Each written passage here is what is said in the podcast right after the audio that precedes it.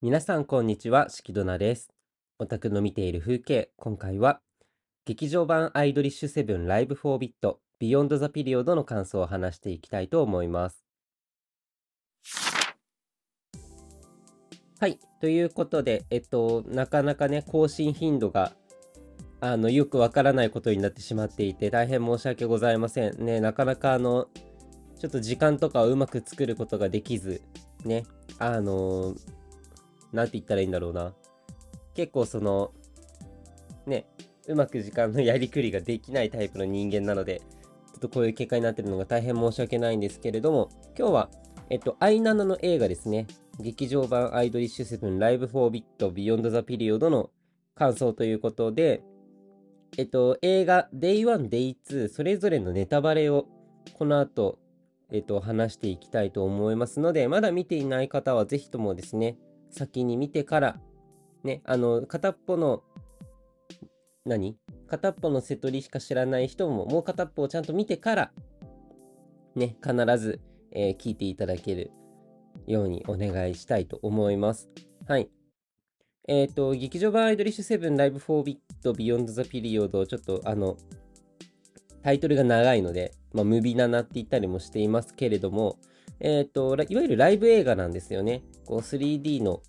ね、えっ、と、モーションが使われているライブ映画になっていて、えっ、と、なので、うん、何なんだろう。まあ、ライブ映画としては多分、これまでは歌プリとか、ね、私見てないのでわかんないですけど、こう歌プリだとか、まあ、あとはあれらしいですよね。あの、あんまよくわかってないですけど、スラムダンクとかも、なんか 3D のね、まあ、ライブとは言わないものの 3D を基調としたアニメになっていて、ね、あの、それこそあれか、アンスタのエレメントとかもね、3D になっているものなんですが、こう 3D のね、ライブ映画として、アイナナの映画も公開されましたよということで、えっ、と、なので基本的にはもうライブ一切ね、あのストーリーとかが、まあ、あるっちゃあるっぽいですが、まあ、あくまでもライブなのでね。はい。で、えっと、私はいつものごとく、アイナラに関しては、えーストーリー等を一切履修しておらず、ただ曲だけが、ね、あの、特にズールの曲がいいなっていうところから入ってるようなオタクなので、あの、あんまりこう解釈として合っていない部分があるかもしれないですが、まあ、あくまでもライブ映画として、ね、ライブの面として、ね、どういう風に感じたのかっていうところを踏まえて話していければかなというふうに思います。で、えっと、Day1、Day2、それぞれ瀬取りが違うんですけれども、まあ、えっと、主軸になってるところは一緒で、まあ、あとは各グループの、まあ、曲が1曲ずつ違うかなというようなところなんですよね。えっと、瀬取り1個ずつ見ていきますけど、ああとごめんなさい、今、口内炎ができてるので、なかなか聞き取りづらいかもしれないです。ごめんなさい。はい。えーっと、まずは、アイナナくんから見ていきたいかなと思いますけど、ね。えーっと、アイナナが最初、まあ、オープニングがあってトップバッターで出てきて、えっと、モンスタージェネレーションですね。モンスタージェネレーション、いわゆるモンジェネと言われる曲ですけれども、えっと、YouTube の方に、ね、映画のものが上がっています。まあ、YouTube に他のライブのものも上がっていて、あの声優さんのライブの方が上がっていたりもするんですが、まあ、傘を使ったパフォーマンスっていう風になってて、ね、あの、危ないなと思いましたけど、ね、なんか当たったりしたら怖いなと思いますけど、まあさすがね、アイドルたちなんで、ね、そういうところはしっかりと練習をして、ね、当たらないようになってるのかなと思いますけど、ね、いわゆるモンジェネの振り付けっていうのが、そう、いわゆる小道具がついたようなものになっていて、ね、あのいつもとは見ているものがね違うというような状態ではあるものの、まあ、いつもの曲なので、ね、盛り上がることができるかなというような感じですよね。で、えっ、と、もう一曲、アイナナのもう一曲が、えっ、と、1日目が RESTART POINTER、2日目が、えっ、と、 Party Time Together ですね。いや、 RESTART POINTER もいいんですけど、 Party Time Together で、えっ、と、コーヒーカップが出てくるみたいな演出がありましたね。あの、コーヒーカップ、まあ、わけわかんないですけど、ね、あの、いわゆるトラックレスなライドになってたんで、ね、あの、線とかがついてなかったのでね、どういう風に動いてるのかがよくわからないですが、まあ、それもね、あの、こういう 3D のこう CG のね、映画だからできることだと思うので、そういうところに挑戦されてるのがとても面白いなと思いましたし、うん。あとはモーションキャプチャーとかどういう風にやったのかなっていうのは気になりますよね。こう乗り込むところとか結構大変なんじゃないかなと思ったりもするんですけど、ね、なかなか、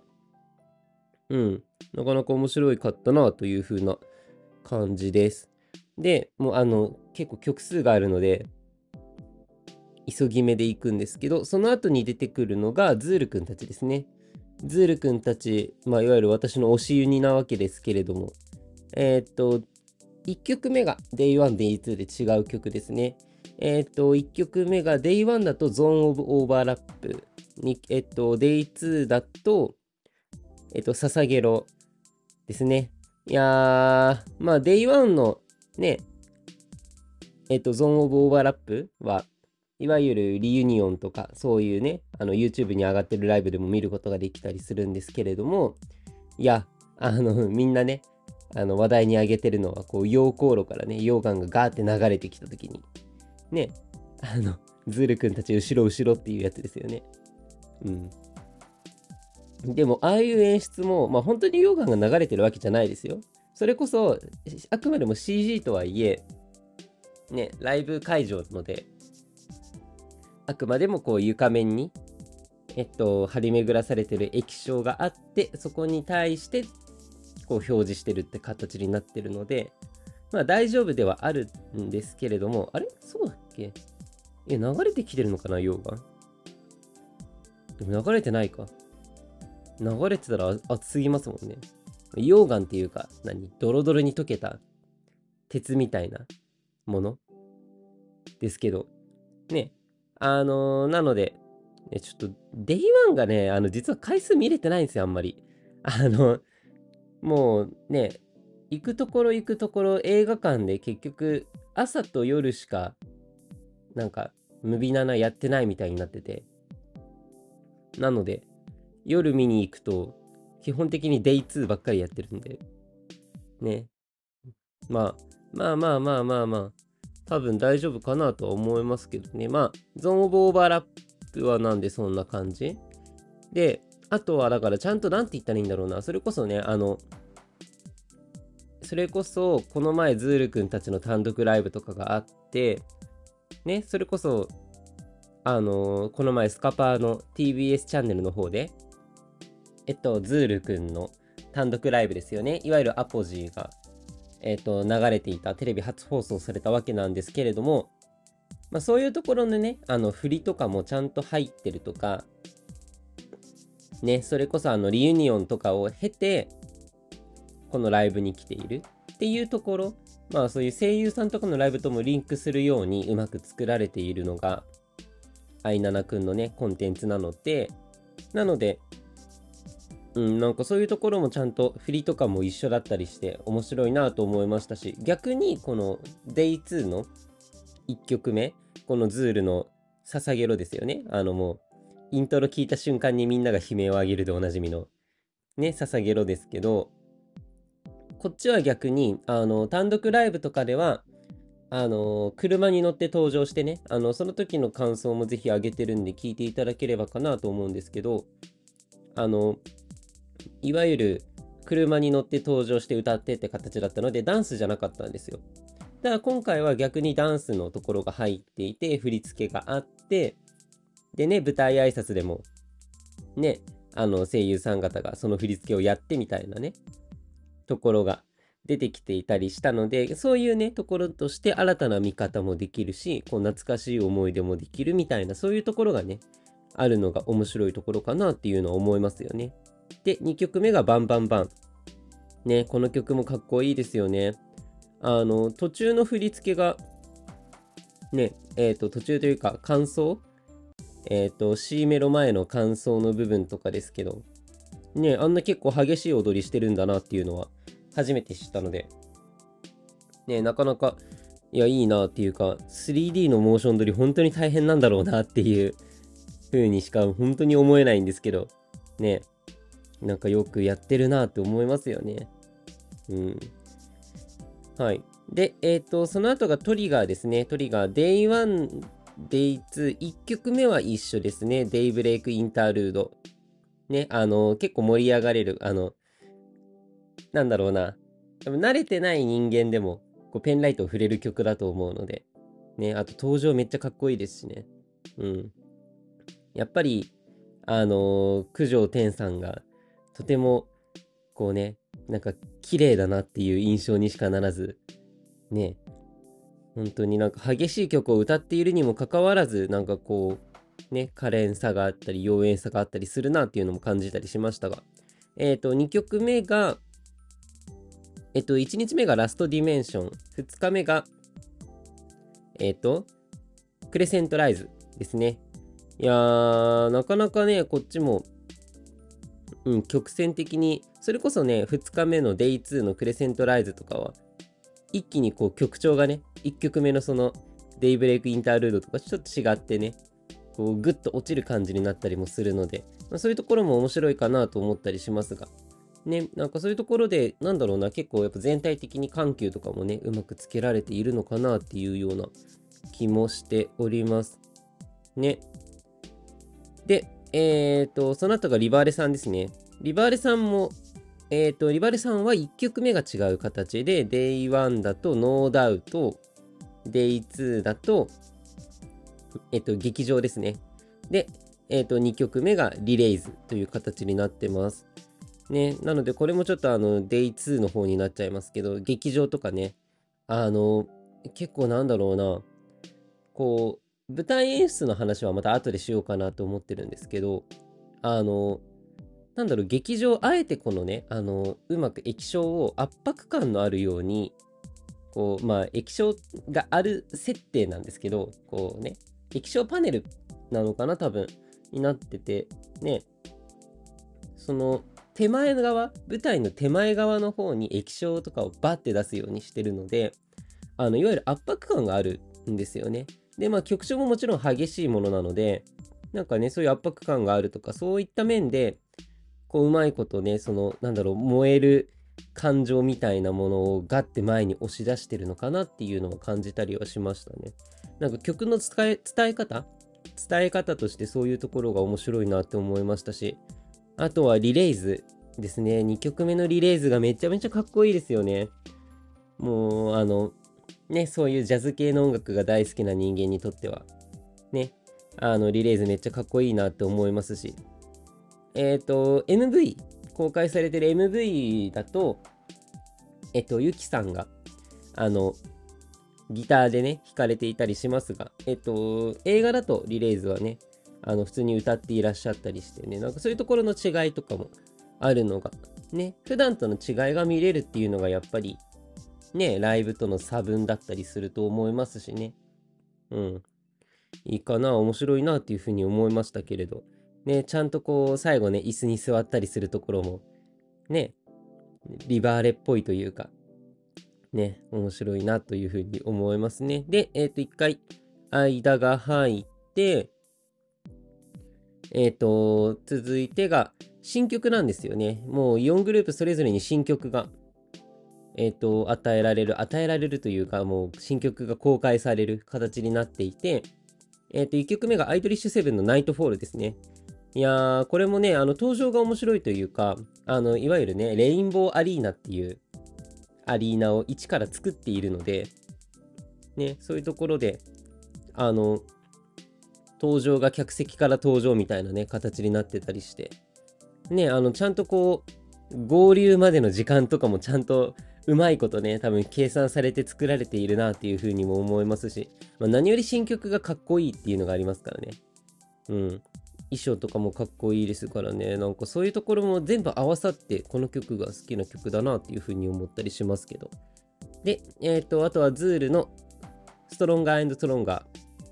ーですね。えっ、ー、と、この曲もズールっぽくない感じで、ね、あの結構しっとりめにバラードかなと思いつつも、でもなんかこう、歌い方とか歌詞とかにはちょっと力強さを感じるようなところで、あの振り付けとしてね、あえて後ろを向く、お客さんに背中を向けて、こう画面の方にね、歩いていくような演出があるわけですよね。こう、ビルの中からだんだんと前に進んでいくみたいなね、そういうところがあったりするので、なんかそれはね、よくわからんですけど、ストーリーを読んでないので、全くよくわからんのですけど、ね、何か先に進もうとしてる、新たな道を開こうとしてるみたいなところがあったりするのかなっていうのが思ったりしますけどね。で、えっ、ー、と、続いてがリバーレのジャーニーですね。うん、あの、もう左手の薬指のね、指輪にしか目がいかないでおなじみのジャーニーですけど、ね、あのー、まあでも曲としても、なんか、この2人っぽいなっていうか、なんか2人で、2人だからこそできる曲だなっていうふうにも思いますしね。こうなんか、後ろに街並みが映ってて、ね、あの、ももさんがね、水たまりをぴょんと飛び越えるみたいなね、シーンとかもあって、でもゆきさんはそのまま迂回してね、通っていくみたいなのがあったりしますけど、ね、なんかそういうところとかもね、なんか2人らしいなというか、2人でこう完成させるステージってすごいなっていうふうにやっぱ思いますよね。うん。曲調的にも私は好きですね。で、えっ、ー、と、最後、 TRIGGER の新曲が、 BEAUTIFUL PRAYER。いや、これもね、あの、ちょっとディスコ調な曲になっていて、ね、あの、話題にもなってましたけど、こうピョンって飛ぶ振り付けがね、可愛かったりしますよね。こう、なかなかね、この前3つが、少しおとなしめというか、そういう曲が続いてたので、急にここでね、こうテンションが上がっていく形になって、でね、うん、面白いなって思いましたし、あとは、ね、衣装とかが、トリガーのね、衣装が本当にモデルさんみたいになってるので、めちゃめちゃかっこいいなっていう風に思いましたり、思いましたけどね。うん。で、えっ、ー、と、その後が、えっ、ー、と、なので、九条天さんがステージに残って、で、七瀬陸くんがステージに出てきて、二人で、なんで二人で歌ってるのかわかんないですけど、ね、分かってない、分かってる人からしたらね、こいつまだ分かってないんだっていう風にね、怒るかもしんないですけど、ね、まあ、まだ何にも分かってないんですけど、誕生日同じなんですよね。あの、これ、今7月7日に撮ってるんですけど、あの、7月9日でしたっけ？がお二人の誕生日だったりすると思うので、ね、誕生日同じなのって面白いなっていうふうに思ったりもしますが、そんな2人で、えっと、インコンプリートルーラーですね、インコンプリートルーラー。なんか曲名だけトレンドに上がってたのがね、あの少し前に、なんか曲名だけトレンドに上がってたのは見ましたけど、まあ、何なのかよくわからず、まあでも2人で歌ってる曲としてなんかこう、なんだろう、ハーモニーとかがすごい大変そうな曲ですし、なんかね、あの、なんだろうな、すごいこう心に訴えかけてくるというか、まあ、求心力、訴求力っていうところが結構、なんか、ぐっと心にくるような、まあそれこそね、一個前の曲がちょっとアップテンポ目っていうのもあったからかもしんないですけど、その緩急にね、ちょっと心がやられる感じがね、ありましたね。なんかすごい、2人の歌声がね、あんま中の人の話をするのはあれかもしれないので、あの、2人の歌声が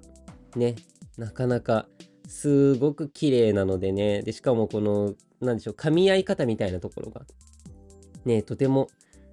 うまいことなってますし、綺麗なので、なんかそういうところでね、いい曲だなっていうふうには思いましたね。で、えっ、ー、と、その後、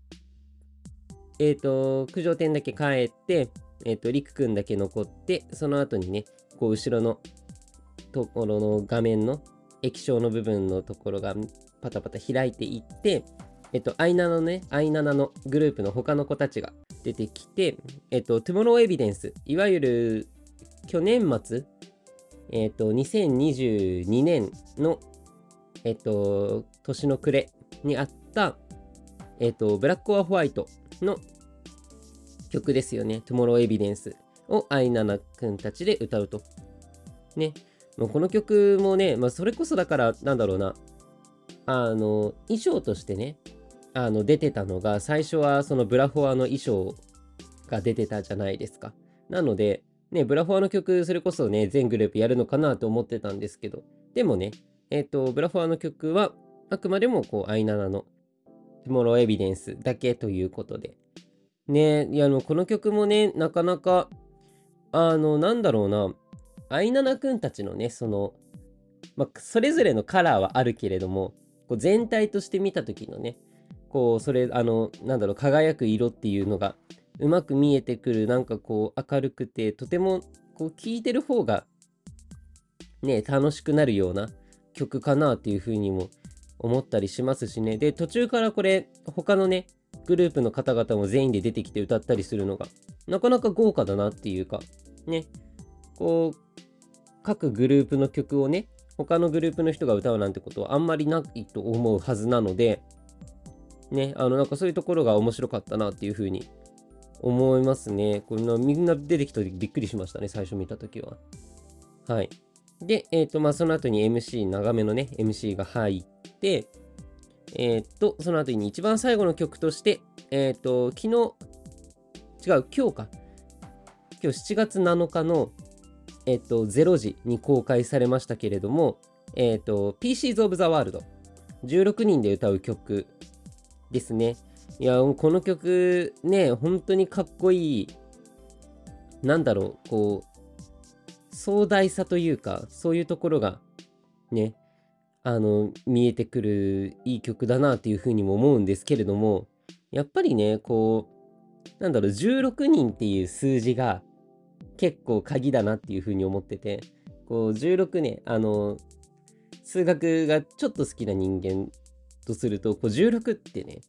あの、いわゆる 4×4 でもできるし、2×8 っていうような組み方もできるじゃないですか。ね、なんかそういうところで、なんかこう、うまいこと16人っていう良さを使いながら、でしかもその16っていう中でも各グループのさ、あの、7人、4人、えっと、3人、2人みたいなそういうものもあったりするので、なんかそういう組み分けみたいなのがすごい緻密に計算されてる曲なんだろうなっていうのを感じたんですよね。うん、なんかそういうところが、ね、なんかこうずるいなっていうふうにも思いますけど、ね、だからあの、もちろん曲としてもそうですし、ダンスとしてのフォーメーションとかも、そういうところ結構気を配られて作られているのかなっていうふうに思いましたね。この曲、本当に素敵だと思うのでね。うん。ぜひともね、それこそ生のライブで聴きたいなというような感じもしますけどね。で、えっ、ー、と、それで、まあ、そこが最後の、一番最後の曲になっていて、で、えっ、ー、と、その後に、えっ、ー、と、アンコールとして、ね、えっ、と、Welcome Future World。いわゆるイベントとかの最後に歌われる、本当にアンコールとして定番の曲といった感じですよね。Welcome Future World。いやー、この曲は私は大好きなので、うん。なんか、こう、やっぱり最後に聴く曲だからっていうのがあるとは思うんですけど、本当にこう感動できる。なかなか心にグッとくるような、ね、歌詞もそうですし、なんか曲調としてもそうですし、ね、こう最後のフィナーレ感っていうのを彩ってくれるのは、この曲だなっていうふうには感じますよね。うん。ということで、セットリストの中で言うと、こんな感じでしょうか。さて、後半は、えっと、演出面だとか、いろいろとこうお話をね、こう私の考える範囲でお話をできればかなというふうにも思うんですけれども、えっと、まあ、まずはこう舞台装置からですよね。こう舞台装置としては、結構舞台がね、いわゆるメインステージと呼ばれるところ、あの、メインステージがでっかくあって、その、あと手前の方に、こう花道があって、で、真ん中にちょっとちっちゃめのね、ステージがあってみたいな形にはなっているんですが、そのね、えっと、花道を使うグループとかはあまりなく、まあ、あくまでもね、こう映画として見せる形なので、ね、えっと、バラバラに動いちゃうとちょっとやりづらいのかなというのがあるので、あんま使ってなかったのかなというふうにも思うんですけれども、えっと、まあ、基本的にはメインステージのところで、こう結構ね、奥行きが広くて、ね、階段とかもあったりして、あの、本当になんだろうな、それこそね、今回はレインボーアリーナっていう架空のところでやってますけれども、こう、本当にあの、いわゆる横浜アリーナとか、ね、そういうところでやると、ああいう感じになるのかなっていうような舞台の作り方をされていましたね。で、こう、至るところに液晶が張り巡らされている。っていう形になっていて、であとは液晶パネルがこうパタパタ動いてね、その階段があるんですけど、その階段の前の部分に、ね、こう1枚大きくドンと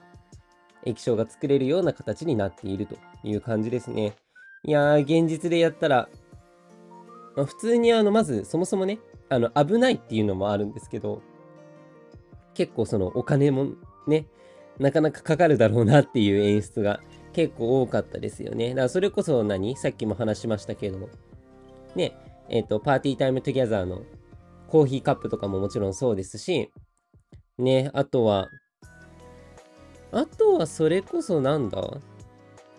でもまあそのぐらいか、あとは映像でなんとかできるのか。まあなのでなんかそういうところとかもね、お金かかって、で、本当に、ね、あの、現実世界でやろうとしたら大変なことになるようなライブを、あくまでも映画で 3DCG だからこそできるライブとして叶えているのはとてもすごいなというふうには感じますね。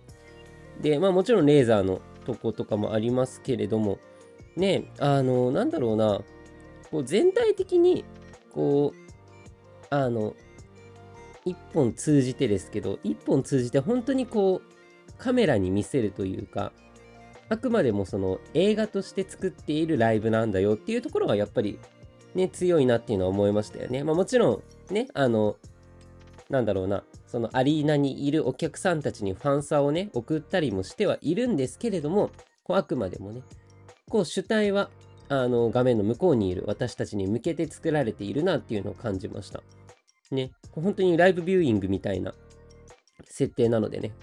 なんかそういうところは面白かったなっていうふうに思います。で、えっ、ー、と、まあちょっとね、あの、気になるなというか、なんか、まあいろいろ都合があるんだろうなっていうふうにも思うんですけれども、やっぱりこうね、もうちょっと曲をね、曲数をね、せっかくなら聴きたかったなっていうのはあるんですよね。こう、今その CD のところ、発売される、音源としての発売される CD の、えっと、セットリストとかを見てるんですけど、えっと、頭のね、それこそ、オープニングの部分とかも含めて、全部で、えっと、8曲になってるみたいなんですよね。で、いわゆる、まあ、映画なので、ね、あくまでもこちらと現実世界での上映形態って映画なので、ライブビューイングじゃないので、まあ、時間がね、そんなに長く取れないんですよ。確か、上映時間100分ぐらい。まあ、予告編入れて100分ぐらいなので、まあ、中身としてはもう多分90分とかね、そこら辺になってるのかなっていうふうにも思うんですけど、えっと、まあそこでね、まあ18 5で90みたいな形じゃないですか。もう単純計算ですけどね。なんかそういうところがあって、ね、なんかもっとこう曲をね、だからさっきも言いましたけど、ブラフォアの衣装せっかく着てるのならば、こうブラフォアの曲とかもね、やっぱズールのユートピアとか大好きなんで、ね、そういうところもやってくれるとよかったかなっていうふうにも思いますが、あの、ね、舞台挨拶で誰かもおっしゃってましたけど、まあ、ゆくゆくはね、各グループの単独ライブを映画でやってもらえればいいんじゃないかなっていうふうに思うんでね。まあだから、なんだろうな、まだまだこうね、あの、隠してる曲はいっぱいあると思うんで、ね、なんかそういうところも含めて、こう、この先ね、また映画としてなんかやってくれたらいいなっていうのは思いますけど、どうなんですかね。まあなかなか今回のもね、これ準備とお金は大変かかってると思うので、ね、だからあの、インタビューかなんか、なんかの雑誌のインタビューかなんかを読みましたけど、ね、あの、本当に VR で会場中を移動しながら、ね、あの、カメラを撮っている。本当にカメラを撮っている。っていうのがあったりして、ね、あの、まあ、それこそ生のライブは、ね、そういう風にして映像を撮ったりしますけど、今回その 3DCG なので、あくまでもアイドルたちは何回でも同じ動きをしてくれるんだみたいなのを言ってて、ね、あの、技術班としては、ああ、そういう確かに考え方できるんだっていうか、その、なんだろうな、いわゆるライブの生もの、こう一回きりっていう生ものじゃなくて、こう何回もこう繰り返して最高のものを届けるんだっていう、ね。なんかそういう気持ちが伝わってきたので、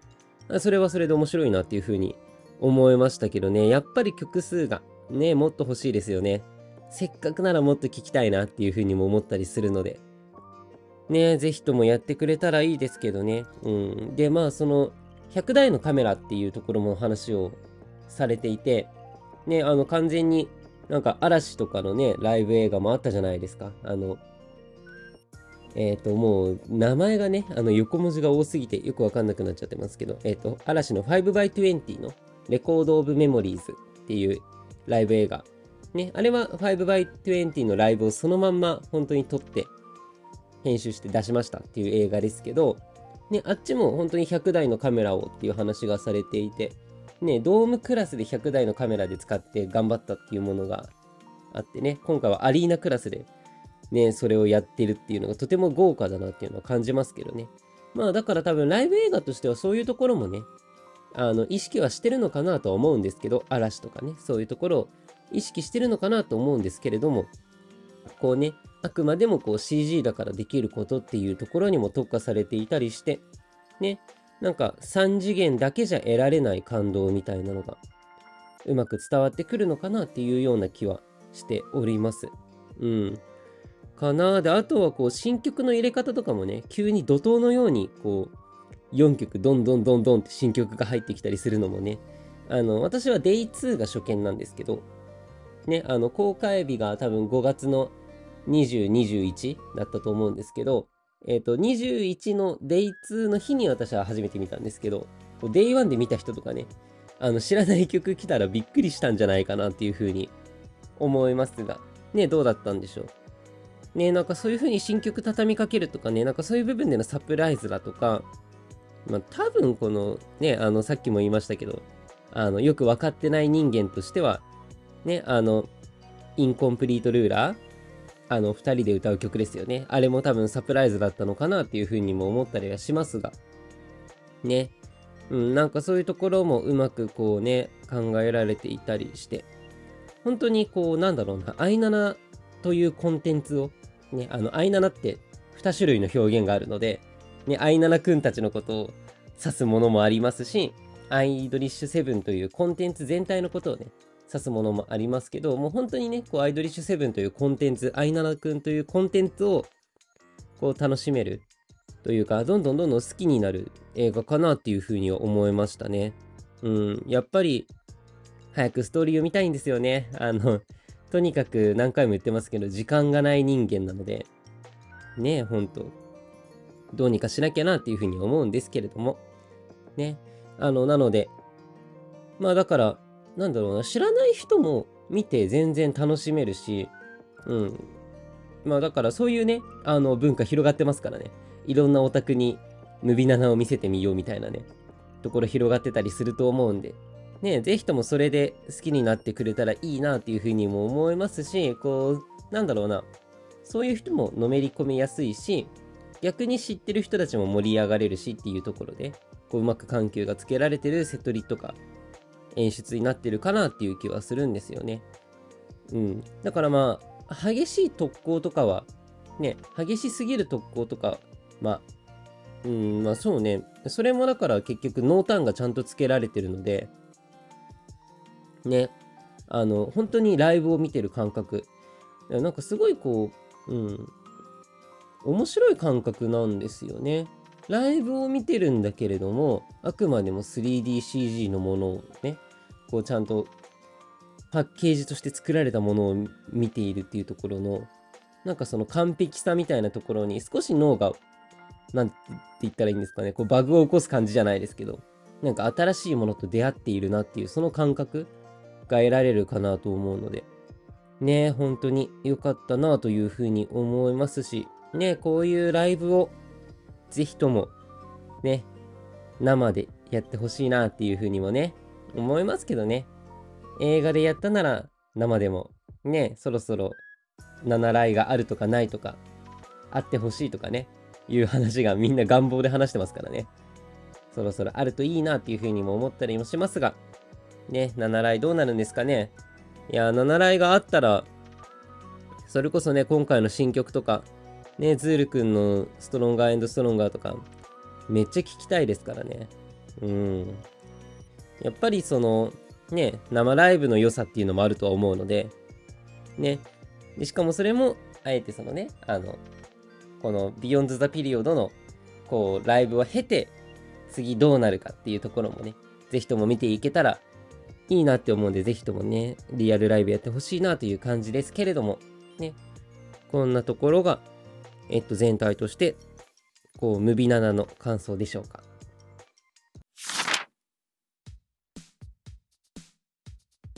はい。ということで、えっと、劇場版アイドリッシュセブン LIVE 4bit BEYOND THE PERIOD ね、通称ムビナナの感想でございました。まあ、まだまだやっぱり、アイナナというね、ストーリーを知らない人間にとっては、こうまだ本当に曲を聴いてかっこいいな、面白いなっていうぐらいしかできないので、まあ、これからね、勉強をしていって、ね、どんどんどんどん先輩マネージャーの皆様にね、ついていければいいんじゃないかなというふうにも思っておりますが、ね、こう、やっぱり、うん、なんかこういうライブってね、とてもこう、心を揺さぶられるというか、